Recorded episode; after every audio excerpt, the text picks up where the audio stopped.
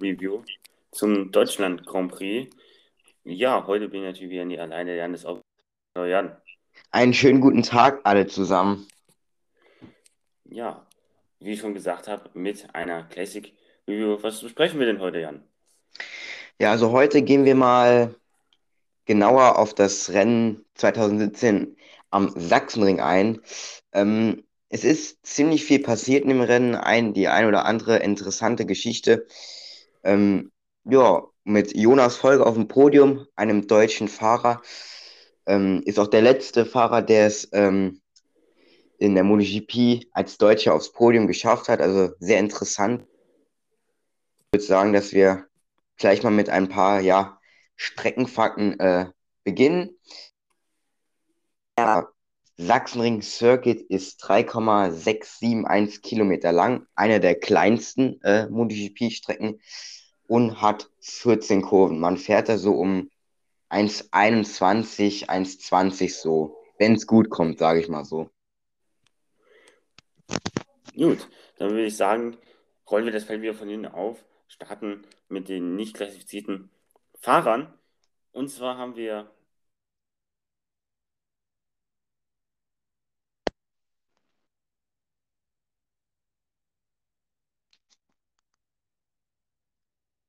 außerhalb der Punkteränge. Ja, ähm, bitteres Rennen für ihn, der es, ja, wie du schon erwähnt hast, leider äh, ja, disqualifiziert wurde.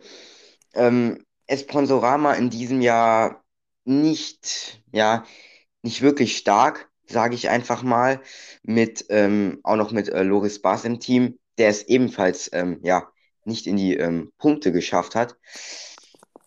Bitteres Rennen für beide, ähm, auch Loris Bass äh, mit, ja, mit ähm, ja, nur mit 59 Sekunden Rückstand auf den Führenden. Das ist ziemlich bitter, oder wie findest du die Thematik zu Esponsorama Racing an dem Wochenende?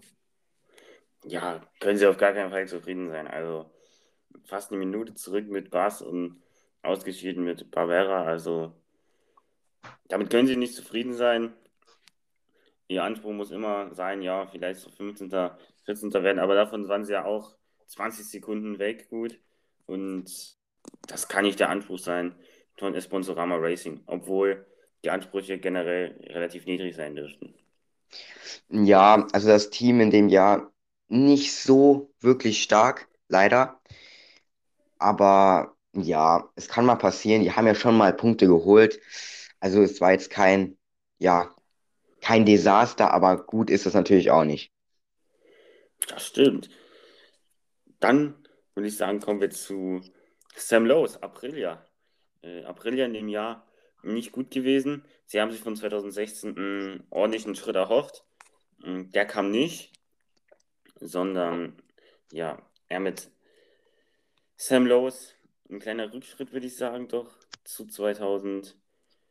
2016, zumindest was die Fahrer anbelangt. 2016 war ja Stefan Bradl und äh, wer war 2016 noch bei April? Helfen wir mal auf die Sprünge. Elias Bagaro. ja, kann auch passieren.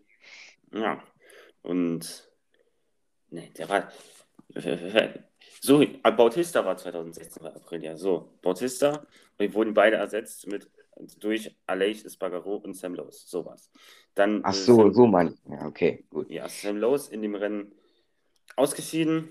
Aleix Espargaro siebter geworden. Ja, Sam Lowe's Rookie gewesen, aber ja, sein Ziel musste eigentlich sein, Rennen zu beenden. Das hat er nicht getan am Sachsen. Nee, definitiv nicht. Eigentlich relativ schade, aber gut, das Jahr von Sam Lowe's äh, 2017, das war eine Katastrophe, würde ich sagen, so wie du auch, ähm, ja, auch schon gesagt hast, es ist, er ist ja leider nur ähm, in der WM geworden, wo da hinten dran sind noch einige Tests. Hat nur fünf Punkte geholt und zwar in Österreich war es, wenn ich mich jetzt nicht vertue, mit Platz 10. Und in, in, in, in, in, war ich bin am gucken. Ah, und in Japan noch mit drei Punkten. Also, ja, ähm, ja, ziemlich bitter. Falsch was für sechs Punkte. Ich habe eine Zeile vertan. Frankreich äh, mit zwei Punkten und in, in Motegi mit drei Punkten, sowas. Entschuldigung. Ähm, ja, das war eine reine Katastrophe, das gesamte Jahr. April ja, wie soll man sagen? Das Jahr war nix. Das war wieder mal ihr erstes Jahr äh, in der, ähm, in der Teamwertung geworden. Sogar noch hinter und KTM. Ja, extrem bitter, aber Elias Bagro hat so ein bisschen die Kohlen aus dem Feuer geholt. Mit, auch mit Platz 7 war eines der besten äh, Saisonergebnisse von, von Aprilia generell, also von Elias Bagaro. Ja, es war nichts Besonderes, aber mit Elias kann man definitiv zufrieden sein. Mit Lowe's eher weniger. Dann kommen wir auch schon zum letzten klassifizierten, nicht klassifizierten Fahrer. Und zwar And Andrea Iannone, der wo ja von Ducati zu Suzuki gewechselt ist. 2017 auch ein eher überschaubares Jahr für Andrea Iannone, also keine richtigen Highlights setzen können. Hm, die Suzuki in dem Jahr ist sicherlich auch nicht das, eines der Top-Top-Bikes gewesen, sondern ja, klassisches Mittelfeldbike halt. Mhm. Andrea Iannone in dem Rennen ausgeschieden, Platz 12. Natürlich immer bitter, wenn man in den Punkten ausscheidet, aber kann eigentlich auch nicht der Anspruch von einem Andrea Iannone sein. Nein, äh, er ist 13. in der Gesamtwertung geworden 2017. Er hat kein Podium geholt, nur sein bestes, äh, sein bestes Rennen war ein Platz 4 in Motegi ja, man kann definitiv damit nicht zufrieden sein. Aber man muss auch sagen, dass auch sein Teamkollege Alex Rins jetzt auch nicht besonders war in dieser Saison, nur mit Platz 16. Das gleicht sich so ein bisschen aus. 2018 ging es dann wieder bergauf. Ähm, ja, kann auch daran liegen, dass ja halt zwei neue Fahrer geholt wurden in dieses Team. Mit Ducati von, äh, mit Iannone von Ducati und mit äh, halt mit Rins. Mm, ja, Rins hat auch keine wirklichen Highlights gesetzt, aber ja, man kann das ein bisschen relativieren. Aber natürlich ähm, ist das auf keinen Fall ein Anspruch von Andrea Iannone. Ich denke, ist auf jeden Fall ein Top-10-Fahrer gewesen, muss man ja leider sagen. Ähm, aber ja, kann auch mal passieren, auszuscheiden. Es passiert jedem Mal. Mhm. Andrea Iannone ist ziemlich oft in seiner Karriere ausgeschieden. Mhm in dem Rennen, zum Beispiel ja, 2016 Ducati auch oft gestürzt. Andrea Iannone, vielleicht auch ein Grund dafür, dass er das Ducati Cockpit verloren hat dann am Ende. Ging bei Suzuki dann auch nicht so wirklich richtig besser weiter für ihn. Na gut, 2018 ging es dann schon stark äh, besser weiter, aber ja, mh, hm, Ducati ja in dem Jahr äh, Jorge Lorenzo geholt, zu dem wir auch noch später noch kommen. Ähm, ja, wie gesagt, ja, nun, das ist, das ist nicht sein Anspruch, seine Ansprüche. Ähm, es war auch schon, wie soll ich sagen, 2018 war dann auf jeden Fall sein bestes Jahr mit Suzuki, aber es ging auch schon 2017 für ihn und dann 2019 war es dann ja eine Katastrophe, muss man leider so sagen. Aber gut, ähm, Suzuki in diesem Jahr nicht, nicht, nicht wirklich gut gewesen, aber immerhin doch noch mit Platz 6 in der Teamwertung. Ähm, ja, hinter, hinter Tectoire sollte, die sollten schon Platz 4 mindestens holen, als Best of the Rest quasi. Aber gut, ähm, Mehr kann man dazu jetzt, denke ich, auch nicht mehr sagen. War kein gutes Wochenende speziell. Und ja, mal sehen. Es ist ja besser geworden dann am Ende. Und ja, also kein war okay. Dann würde ich sagen, Alex Rins haben wir dann auch abgehakt. Der Platz 21 ist klar, dass geht dann hingehört. Da muss irgendein Problem vorgelegen haben. Ganz klar. Mhm. Dann haben wir Scott Redding, P20 auf der Pramac. Ja, Top 20. Ich glaube, damit werden einige Fahrer heute zufrieden im echten MotoGP äh, Scott Redding, P20. äh, einige Stück von seinem Teamkollegen Daniel Petrucci weg. Da muss eigentlich auch was schiefgelaufen sein, oder? Ja, definitiv ist Scott Redding in der Saison P Meisterschaft mit 64 und Danilo Petrucci mit Platz 8 mit 124 Punkten. Ähm, war kein äh, ja von Scott Redding. Es war ein okayes Jahr, immerhin noch besser wie das Jahr, das dann darauf gefolgt hat, im April. Das war nicht so das Wahre. Da war 2017 doch noch ein Ticken besser. Ähm, aber aufgrund, wenn man sieht, wo Danilo Petrucci ist oder halt war, kann man damit nicht zufrieden sein, oder? Das denke ich auch. Also Scott Redding, auch eigentlich immer ein Regenfahrer gewesen, ja, immer im Regen gut performt, aber hat es halt nicht geregnet.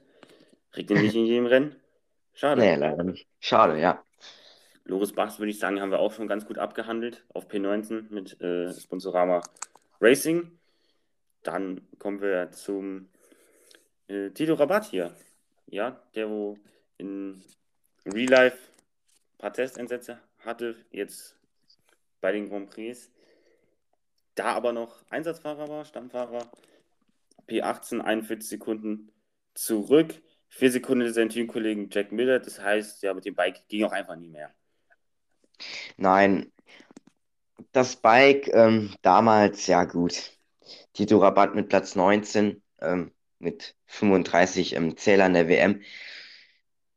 Mark VDS in diesem Jahr war nicht das, das Wahre, wobei Platz 7 ich noch, muss man auch sagen. Ähm, der Teamkollege war ja ähm, äh, Jack Miller, würde ich sagen. Ja. Glaube ich mal. Ähm, und Jack Miller hat so ein wenig die Kohlen aus dem Feuer ähm, in dem Jahr für äh, Mark VDS. Ähm, auch nicht gerade ja, weltbewegend war in der WM Platz 11, aber es ist eigentlich noch in Ordnung.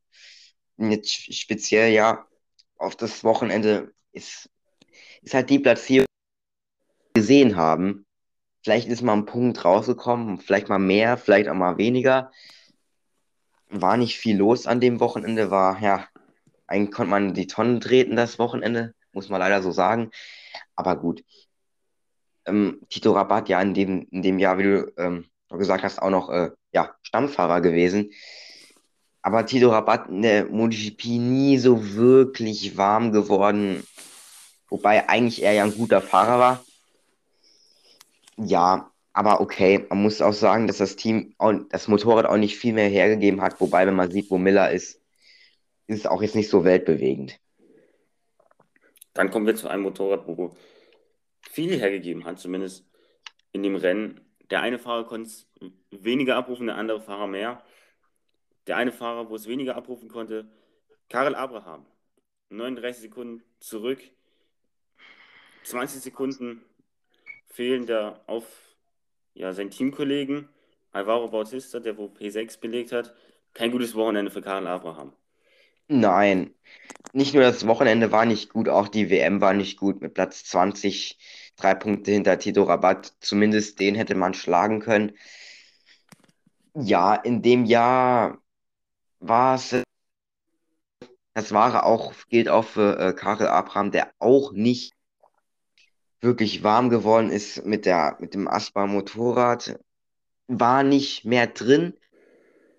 Ja, man muss auch okay, Bautista kann man sagen, aber auch ähm, Karel Abraham muss man auch sehen, der hat nie so wirklich den besten Support bekommen, muss man auch sagen. Er war immer in den eher schlechtesten, schlechteren Teams. Bautista, ja, hat so auch wieder mal ein bisschen die Kohlen aus dem Feuer geholt für das Team. Ähm, in der, ähm, ja, in der Teamwertung immer noch Platz 9 geholt mit 100 dann doch noch vor KTM. Es kann man, denke ich, doch noch im Endeffekt doch noch zufrieden sein. Das stimmt, aber mit Karel Abrahams Leistung eher weniger. Man sieht, wo Bautista steht, ganz klar, da hätte Abraham mehr leisten müssen.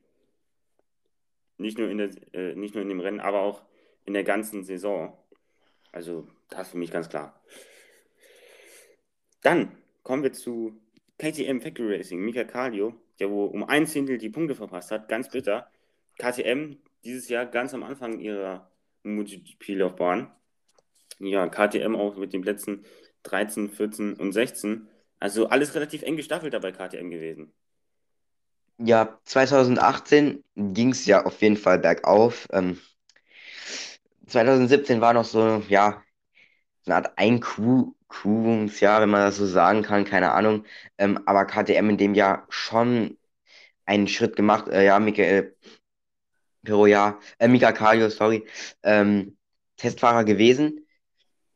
Ist in der WM sogar noch vor Sam Lowe, wobei er nicht jedes Rennen gefahren ist. Also ja, das unterstreicht nochmal die schlechte Leistung von Sam Lowe, muss man so sagen. Und ja, KTM ziemlich eng beieinander. Auch die Fahrer relativ ausgeglichen waren jetzt mit ähm, Bradley Smith und Paul Espargaro. Das war schon relativ, ähm, ja, wie soll ich sagen, eng, sage ich jetzt mal, mit Paul Espargaro auf Platz 17 äh, in der WM. Mit Bradley Smith auf Platz 21, okay, ja gut. Ist schon ein bisschen Abstand und dann mit Cardio Platz 24. Doch Paul Espargaro, doch Smith äh, gewesen. Die beiden ja lange Teamkollegen gewesen, auch bei Tector. Sie haben mehr, sie haben mehr rausgeholt 2017. Da kann man mit zufrieden sein, oder wie denkst du darüber? Ich denke auch, kann man zufrieden sein. Ja, wobei es auch schwierig ist, dafür zu sagen, KTM dieses Jahr war einfach nicht gut. War klar im ersten Jahr, dass er nicht gehen wird. Aber wie du schon gesagt hast, sie sollten sich dann auch steigern in den nächsten Jahren. Genau. Dann Jack Miller, wie du schon erwähnt hast, äh, Mark VDS Team. Ja, hat er die Kohlen aus dem Feuer geholt für das Team? Ja, hat er definitiv, wie ich auch vorher schon angesprochen habe, im Gegensatz zu Tito Rabat er hat das Maximum aus dem Bike ähm, rausgeholt. Er war Top 10 auch relativ oft. Klar, ab und zu ist er auch mal gestürzt. Äh, so kennt man ihn ja, den Jack. das soll jetzt nicht böse gemeint sein, aber gut. Ähm, ja, wie ich schon gesagt habe, kein äh, wirklich glänzendes Jahr von Mark VDS insgesamt, aber ein gutes Jahr von Jack Miller. Jo, das kann man so unterschreiben. KTM haben wir gerade so ein bisschen schon abgehandelt. Dann Danilo Petrucci auf Platz 12, nur sechs Sekunden hinter Jorge Lorenzo, der wohl im Werksteam fährt. Also Danilo Petrucci in dem Jahr starke Leistung gezeigt.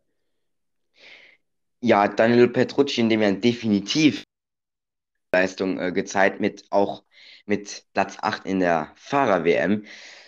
Wie wir auch schon vorher angesprochen hast, ähm, viel stärker wie es.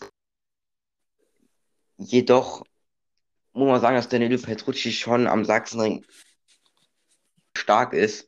Ähm, war auch da schon, glaube ich, zweimal in der Frontrow.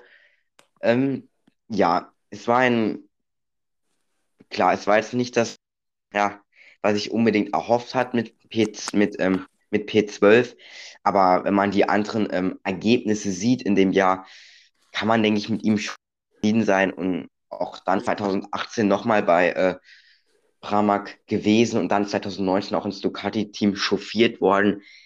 War dann schon verdient für ihn. Hat auf jeden Fall angemessene Leistung gebracht. War nicht so weit weg von Jorge Lorenzo.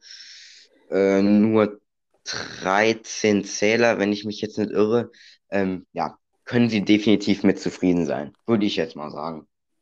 Auch. Petrucci dann auch 2019, zwei Jahre später, verdient mit dem Ducati Cockpit belohnt worden. Und viel mehr kann man auch zu Danilo Petrucci, denke ich, nicht mehr sagen. Einfach solide Leistung in dem Jahr und in dem Rennen. Vielleicht nicht ganz so, aber gut, er war sechs Sekunden hinter Jorge Lorenzo, dem Werksfahrer, hinter dem, zu dem wir jetzt kommen. Ja, schwieriges Eingewöhnungsjahr für Jorge Lorenzo beim Ducati-Team. Mm, auch in dem Rennen nicht mal die Top 10, obwohl er ja gut 1,4 Sekunden hinter Kyle Crutchlow ins Ziel gekommen ist. Ja, das hat er sich, glaube ich, auch ein bisschen anders vorgestellt. Ja, hat er, ähm, muss man so sagen. Jedoch, wenn ich mir das so anschaue, er ist in Anführungszeichen nur dreimal mit null Punkten heimgegangen und zwar in Austin, Texas, in San Marino und Valencia. Also er war ja schon relativ konstant, aber halt ab und an konstant auf einem niedrigen Niveau, leider. Weil Ja, er natürlich auch Podien eingefahren hat, wie in Jerez, wie in, ähm, in Aragon, wie in Malaysia. Aber dann aber auch so Rennen wie zum Beispiel in Assen mit einem Punkt heimgegangen, in Katar mit fünf, in Brünn wieder mit einem, in Australien mit einem. Das sind, das sind nicht die Leistungen, die sich erwartet, auch im Vergleich zu Andrea Dovizioso.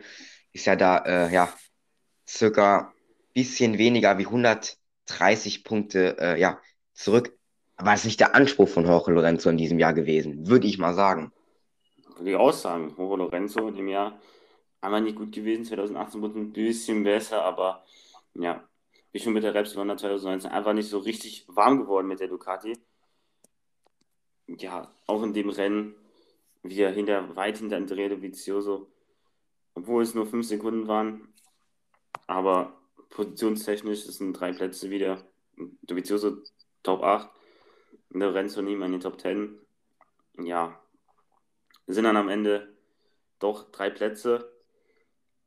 Und da kann er nicht mit zufrieden sein, ganz klar. Ja, ja, wobei man sagen muss, dass Ducati jetzt speziell in dem Rennen jetzt auch nicht wirklich so stark war, muss man auch sagen.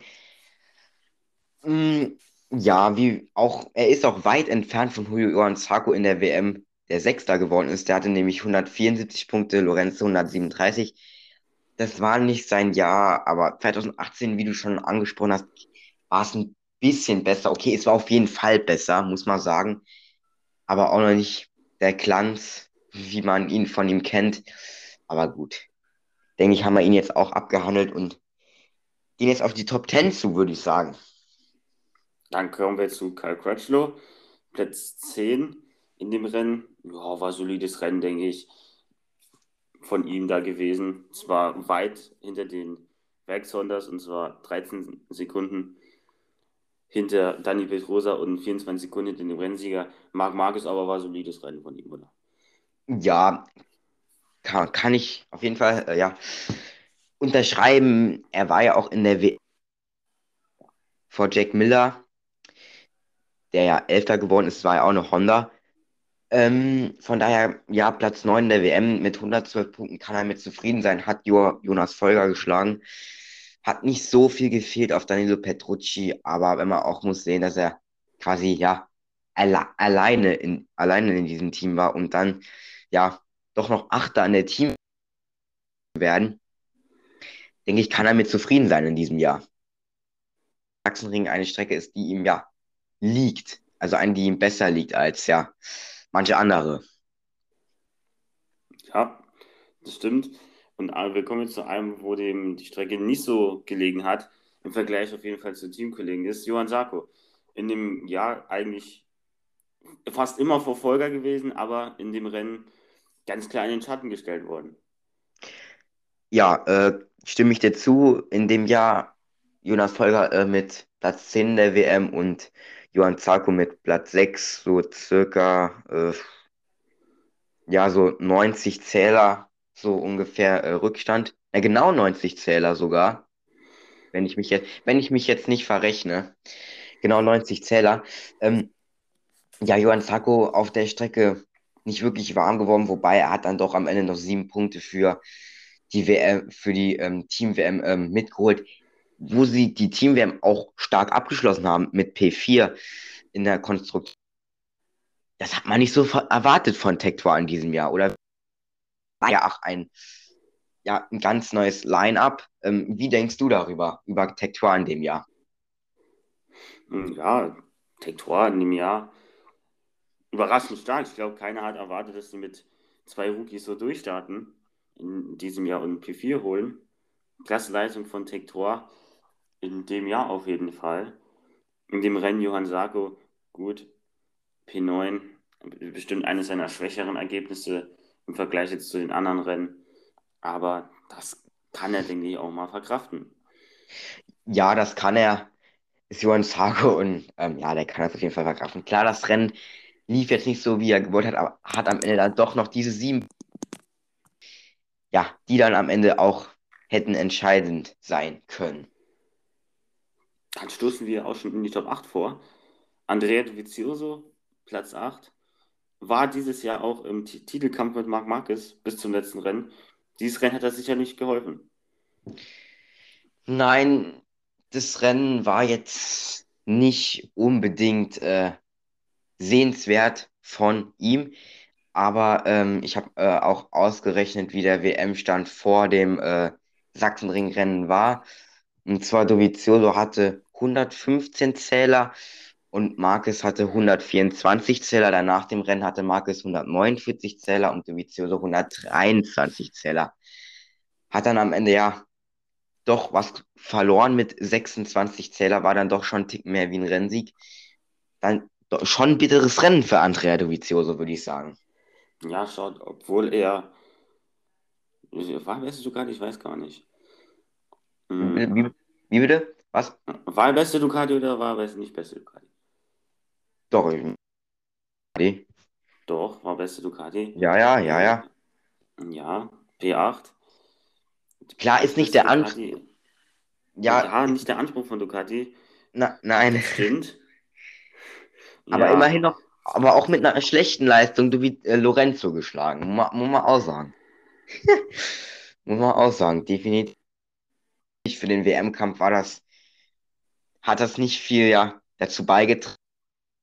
Ja, dann am Ende, es lief danach, soll ich sagen, ein bisschen besser mit dann Platz äh, 6 in Brünn, dann mit dem Sieg in Österreich und in Silverstone und mit dem Podium in Misano.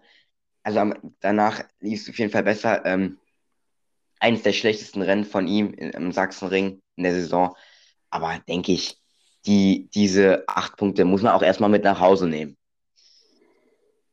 Dann vor ihm, Aleix Spargaro, vier Zehntel vor ihm. Ja, wie auch damals wie heute für Aprilia einfach Gold wert gewesen, Aleix Spargaro. Ja, jo, kann man nichts anderes sagen. Das war eines seiner besten ähm, Saisonergebnisse.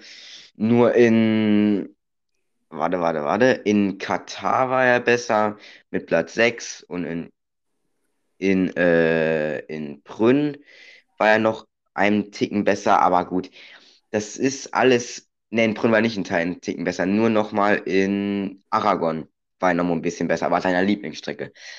Also Sachsenring, ein gutes Rennen für ihn, definitiv. Hat mich eigentlich ein bisschen gewundert. Ich wusste, ich hatte es gar nicht mehr so in Erinnerung, dass Aleix Espargaro an dem Wochenende so gut war. Das war echt eigentlich eine Überraschung. Äh, also vor, vor Andrea Dovizioso, das muss man erstmal machen. Also Aleix Espargaro, krasses Talent. Also auch damals schon mit Aprilia wirklich viel rausgeholt und jetzt auch in diesem Jahr hat er sich einfach verdient, jetzt mal ein konkurrenzfähiges Bike zu haben, mit dem er auch um Top 5 beziehungsweise auch hier und da mal um Podium kämpfen kann. Ja, das stimmt, kann man vollständig unterschreiben. Obwohl damals wie heute, er ist zwar easy in den Top 10, aber auch ganz vorne ist er auch nicht dabei. Das ist ja die alte Geschichte. Ja, Ah, da kann man nichts dran ändern. So, dann Alvaro Bautista, ein weiterer mit einer starken Leistung. Hm, Hat man sicherlich auch nicht mehr so krass auf dem Zettel gehabt. Alles sicherlich so in den Schatten gestellt worden von dem Folgerpodium, aber sind auch viele Fahrer mit guten Leistungen im Rennen gewesen. ja, auf jeden Fall. Es ist wirklich, äh, wirklich viele Fahrer, die gut waren äh, mit Aleix. Auch halt auch Folger gehört dann natürlich auch dazu. Und natürlich auch jetzt äh, mit Bautista. Wie wir vorher schon angesprochen haben, Bautista hat den, ja, den Abraham schon ein bisschen gebügelt, muss man ähm, ja so sagen. Wirklich starkes Rennen gefahren im Sachsenring. Ja, Habe ich persönlich gar nichts zu einzuwenden. Und ja, denke ich, kann man unterschreiben, dass es äh, eine Überraschung war an dem Wochenende. Und ähm, den Schwung ähm, konnte er hoffentlich äh, ja dann auch ähm, mitnehmen, sage ich jetzt einfach mal. Warte, ich guck mal gerade, was, was, wie ging es danach? Ja, okay. Danach ging es leider mit einem Nuller weiter, aber okay. Schade, aber gut. War ein gutes Rennen von ihm. Ja, das kann ich voll und ganz bestätigen. Platz 6, Top 6 für Alvaro Bautista nach dem schwierigen Jahr 2016 bei Aprilia. Sicherlich ein besseres Jahr gewesen und mit der Top 6 auch sehr gut abgerundet. So, dann Top 5. Valentino Rossi, also sieben Zehntel hinter seinen Teamkollegen Maverick Vinales ins Ziel gekommen, den können wir dann auch gleich mitnehmen. Ja, die, die Yamahas, die Werks-Yamahas, nicht so richtig da gewesen an dem Wochenende. Ähm, nein, ähm, wenn ich es richtig in Erinnerung habe, ist Valentino Rossi von Platz 9 gestartet und Maverick Vinales von Platz 11. Ein Wunder, Maverick Vinales hat mal Plätze gut gemacht. Ne, Spaß. Aber muss man ja so sagen, ähm, von 11 auf 4 und von 9 auf 5. Es war nicht das Qualifying, was sie sich erwartet ha hatten. Ähm, jedoch, ich denke mit jetzt nicht unbedingt einer Yamaha-Strecke, wobei natürlich Folger bester Yamaha war, kann man natürlich auch nicht mit zufrieden sein. Aber dann auch beide ähm, Fahrer in den äh, Top 5 schon besser wie äh, Ducati gewesen, aber auch schlechter wie Honda. Ähm, wie, wie, wie hältst du, wie, ja, wie hältst du die Leistung von den beiden Fahrern an dem Wochenende? Ich glaube, sie haben das Maximum rausgeholt. Also, wie du schon erzählt hast, von weit hinten ins Rennen gegangen und sich dann durch Feld noch so ein bisschen gearbeitet. Nicht mehr für ganz vorne gereicht, so, weil Folger in dem Rennen waren einfach überlegen. Kommen wir auch gleich zu Dani, äh, Petrosa gleich. Die waren einfach, Marcus war einfach viel schneller als der Rest des Feldes. Und da war, glaube ich, P4 und P5 das Maximum für die beiden Werksyamahas. Ja, mit Valentino Rossi auf Platz 5 mit 208 Punkten. Das war nicht so sein Jahr, weil er halt schon jetzt von dem Führungsquartett mit Marquez, Dovizioso, Vinales und Petrosa schon dann am Ende war mit Platz 5, aber ein solides Rennen ähm, gefahren. In der WM nur zwei Punkte hinter Petrosa. Ich denke, mit dem Rennen, klar, dass Yamaha, wenn man Yamaha sagt, muss Podium her, streng genommen. Aber ich denke, mit beiden Fahrern in den Top 5 konnte man äh, ja sehr zufrieden sein an dem Wochenende. Vor allem, weil sie von weiter hinten gestartet sind. Jo. Und, und weil Yamaha, weil der Sachsenring jetzt nicht unbedingt der äh, Yamaha entgegenkommt, abgesehen vom Folger, sage ich immer. Dann kommen wir zu den Top 3 zum Podium. Äh, Dani Petrosa, Repsol Honda Team, äh, 11,5 Sekunden verliert er aus dem Teamkollegen, aber es ist dennoch ein Podium geworden für ihn am Ende. Ein gutes Rennen von Dani Petrosa. Kann man nichts zu sagen mit dem Platz 3. Er hätte auf jeden Fall mitholen können. Auch die ähm, WM 2017 war eine seiner besseren mit Platz 4 mit 210 Punkten, nicht so weit entfernt vom Führenden. 20 Punkte entfernt von Vinales, also ein zweiter Platz, aber denke ich mit dem Rennen mit, ähm, ja, mit Platz 3. Und dann ging es auch stark weiter für Petrosa mit Platz 2 in Brünn, mit Platz 3 in Österreich. Erst danach ging es dann ein bisschen wieder bergab und dann am Ende wieder ein bisschen bergauf. Also eine Berg- und Talfahrt für Petrosa in der äh, Saison 2017. Unterschreibst du das, dass es eine seiner besseren war? Oder siehst du, nee, gab, ist, natürlich gab es bessere, aber jetzt so in den letzten, von seinen, von seinen letzten Jahren jetzt mal, wenn man, man von denen mal so sieht, dann ist es schon eine seiner besseren gewesen. Ja, ich würde schon sagen, von 2014, 15, 16, 17, 18 war das mit Sicherheit seine stärkste Saison. 2017. Denn in anderen Saisons stand er wirklich hier ziemlich ganz klar stand er auch in diesem Jahr wieder im Schaden von Marc Marquez. Aber er hat gezeigt, auch in seinen etwas älteren Jahren, dass er es dann auch noch kann. Ja? Ganz am Anfang der Saison auch mit dem Sieg in Jerez noch äh, um die WM-Spitze mitgekämpft. Klar, im Verlauf der Saison natürlich dann wieder ein bisschen Boden verloren. Aber Dani Pedrosa, Platz 3, kann man nicht meckern und ja, ein relativ gutes Rennen gewesen für ihn. Ja, aber noch kurz ähm, zu den, äh, zu den Jahren. Ja, also 2014, ich habe den WM-Stand nicht ganz im Kopf, weil er wirklich schlechter wie Platz 4. Glaube ich nicht. Ja, aber es war, aber auf jeden, es war auf jeden Fall ein, eines seiner besseren Jahre. so kann man es stehen lassen. Ja, 2017 zum Beispiel zwei Siege geholt und 2014, glaube ich, nur einen Brunnen. Also von Oh, den Siegen her glaube ich auf jeden Fall. Das ist einer seiner, das, das ist ja seine stärksten Jahr seit 2014 ist. Aber okay. gut, darum soll es jetzt gar nicht gehen. Jetzt geht es um äh, Jonas Folger, Platz ja, 2. Starkes, also unglaubliches Rennen da von Jonas Folger.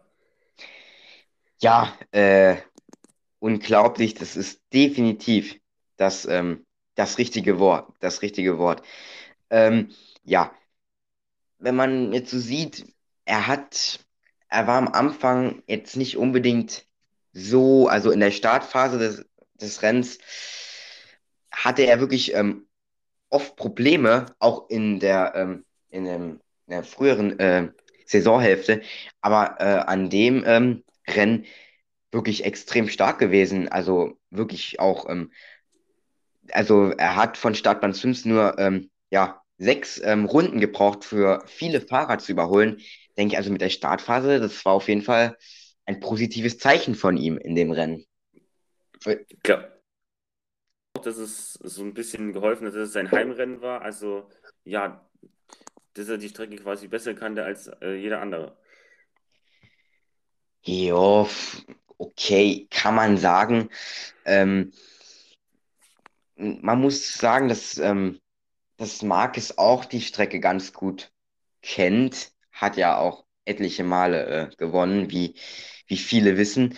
Generell Repsol Honda in, auf der Strecke eine Macht, muss man äh, fast sagen. Ich glaube, ich glaube, seit 2010 bis 2019 hat, hat immer noch Honda gewonnen, oder?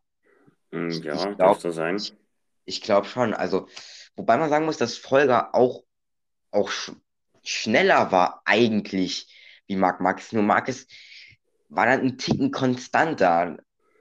Folger war zwar schneller, aber nicht so konstant wie Marquez. Und das hat sich dann am Ende leider nicht so, ja, nicht so ausgezahlt. Wenn man jetzt hier sieht, ich habe hier gerade eine Tabelle vor mir mit äh, Jonas Folger, äh, also die schnellsten Runden der Top 5 im Deutschland GP, mit Folger mit einer 1,21,4, dann Marquez mit einer 1,21,6 in Runde 28, wohlgemerkt. Folger in Runde 4, seine schnellste Runde, Marquez in Runde 28. Dani Pedrosa eine 1,21,8 auch in Runde 4. Vinales 1,21,9 in Runde 16 und Rossi 1,22,0 in Runde 22. Ähm, wenn man jetzt das so sieht, also Marquez konnte den Reifen schon besser managen, oder? Wie meinst du? Wenn man die Runde, wenn man die schnellste Runde in Runde 28 fährt, uff, oder Folger schnellste ja, Runden, besser gesagt. Folger war ja auch mal kurz vor Marquez, also der war ja auch mal der Leader des Rennens so. Und ja, hat dann durch einen Verbremser in Kurve 1, glaube ich, rein, hat er den äh, ersten Platz verloren. Und dann Ja, Marquez natürlich zu überholen, ist schwer, das, das nochmal ein zweites Mal hinzubekommen. Hat er ja beim Run zu den letzten zwei Kurven geschafft, sein Überholmanöver. Und dann am Ende Marquez, ganz klar, wie du schon erzählt hast, konnte dann am Ende seine Konstanz ausspielen. Da können wir auch gleich zu Marquez den äh, Bogen äh, überspannen. Konnte dann seine Konstanz und seine Klasse einfach aus. Kurzer Cut, kam leider was dazwischen. Sagen wir mal, wir wollen mal Kurve, äh, Folger Kurve 12. Ja, Jan, was hat Folger in Kurve 12 da versucht, probiert?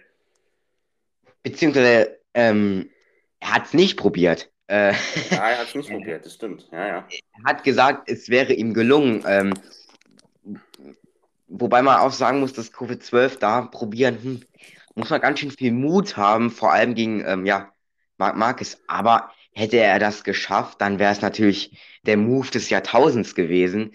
Ähm, eigentlich relativ schade, dass er es nicht ähm, ja, probiert hat, wobei man auch sagen muss, dass er dann am Ende schon mit dem Platz 2 konnte zufrieden sein. Ich meine, er war, was heißt deutlich besser Yamaha-Fahrer, er war bester Yamaha-Fahrer und war natürlich auch mit Abstand sein bestes Rennen in seiner ganzen Karriere, vor allem in der MotoGP. Also fazitmäßig würde ich sagen, dass er damit äh, ja auf jeden Fall zufrieden sein konnte. Und Marquez natürlich konnte seine Serie natürlich fortsetzen. Ähm, wie meinst du? Auf jeden Fall ähm, beste, bestes Rennen von Folger in der Saison ähm, gewesen. Nur wo hat es in den anderen Rennen ja, gehakt, sage ich mal jetzt mal, wo er nicht so stark war? Was könnte die. Gründe sein? Ich glaube, das könnte mit dem Heimrennen zusammenliegen, dass Folge vielleicht nochmal extra Schub bekommen hat, weil es eben sein Heimrennen war. Und es war jetzt sicherlich nicht das spektakulärste Sachsenring-Rennen. Da können wir auch gleich zum Rennen-Rating rübergehen. Ich würde eine 7 insgesamt geben für den Sachsenring, weil es war jetzt nicht so überdramatisch spannend, so bis in der letzten Runde Battle. Aber durch das Volker-Podium wertet das Ganze nochmal, denke ich, so ein bisschen auf. Ja, warum fängst du denn immer an? Ich wollte jetzt auch sieben Punkte sagen. Das fällt einem deswegen immer so blöd an. Ja, ich gehe da mit, was du ähm, gesagt hast. Wobei, ich finde auch zu den sieben Gehör Punkten gehört jetzt auch nicht nur der Fight vorne, auch die anderen Überraschungen, die wir hatten. Es gab ja auch andere nennenswerte Namen in den Top Ten, die man da nicht sieht. Bautista und so weiter. Halt auch mit Folger. Ich gebe aus sieben Punkte. Es war nicht das spannendste Rennen jetzt rein vom Abstand her. War 2018 spannender, wenn ich mich jetzt erinnere. Klar hätten wir, wir hätten natürlich auch 2018 holen können, haben uns dann natürlich für 2017 ja entschieden. Nächste Woche kommt dann äh, noch ein anderes äh, Classic Review zum Sachsenring, aber das Jahr verraten wir noch nicht. Das werdet ihr dann ja erfahren. Und ja, freut euch da auf jeden Fall drauf. Dann würde ich sagen, war es das auch heute mit Fleck Perfekt, dem deutschen Multiplay Podcast. Äh, ihr abonniert uns auf allen, äh, auf allen Social Media Kanälen, Instagram und natürlich hier auf dem Podcast ein Follow da lassen. Jan, deine letzten Worte für heute. Ja, hat mal wieder, wie immer, Spaß gemacht, das Rennen zu analysieren. Und ja, seid auf jeden Fall ähm, nächste Woche wieder dabei mit dem ähm, vielleicht kommt noch MotoGP Heroes. Mal schauen. Wissen wir noch nicht so ganz. Und hört auf jeden Fall da nächste Woche ein bei ähm, dem zweiten Classic Review und natürlich auch bei der Trainingsanalyse zum Sachsenring GP. Genau, dann würde ich sagen, war es das heute. Danke an alle, die zugehört haben. Und dann würde ich sagen, sehen wir uns äh, oder hören wir uns beim nächsten Podcast wieder. Ciao. Ciao.